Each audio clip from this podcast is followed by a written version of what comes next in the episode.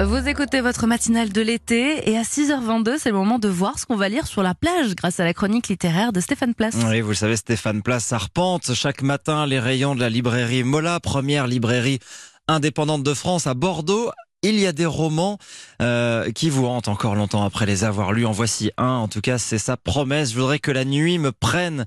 Voilà son titre, roman signé Isabelle de Sequel, Stéphane Place. Une bulle de bonheur, celle qu'ont créée Rosalie et Alexandre Sauvage pour mieux élever, dans l'insouciance et la poésie, leur petite fille de 8 ans, Clémence. Elle est d'ailleurs la narratrice de cette histoire, de son histoire.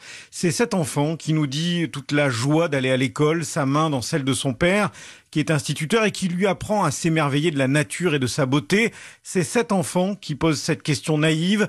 Je serai vieille dans longtemps, comment maman?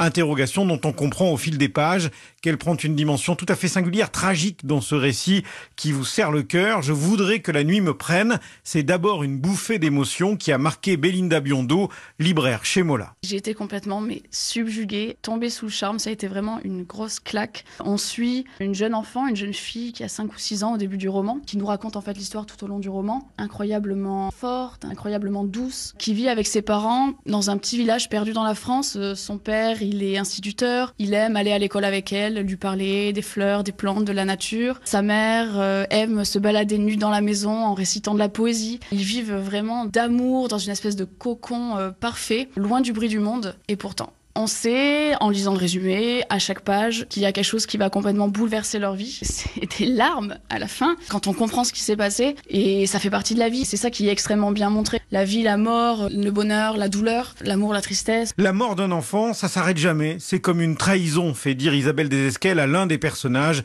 de cette histoire. C'est une enfant qui a 8 ans. Et le trouble qui est distillé dès les premiers mots, dès la première page, c'est qu'elle elle, n'a pas la voix d'une enfant. Qu'est-ce qui s'est passé?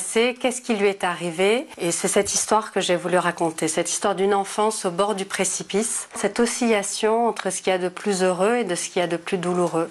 Je voulais écrire cette histoire-là, je voulais aller du côté du tragique, mais dans ce tragique, injecter quelque chose qui relève de la lumière, qui relève des éclats de la joie. Il fallait écrire cette histoire à la bonne distance. Et la bonne distance, c'était le temps, le temps qui s'était écoulé entre l'événement qui va frapper Clémence et ses parents, et le temps où je raconte l'histoire. Et ça permettait de faire entrer les souvenirs, qui sont à la fois ce qui nous rend le plus fort, et ce qui peut être aussi euh, une blessure. 200 pages, ce n'est pas très long 200 pages, mais celle-ci, vous les garderez à l'esprit en vous rappelant ce que nous avons tous tendance à oublier trop vite, que le bonheur tient dans l'instant. Merci Stéphane Place. Je voudrais que la nuit me prenne. C'est donc un roman signé Isabelle de Sequel, roman récompensé par le prix féminin, féminin pardon, des lycéens. C'est aux éditions Belfond.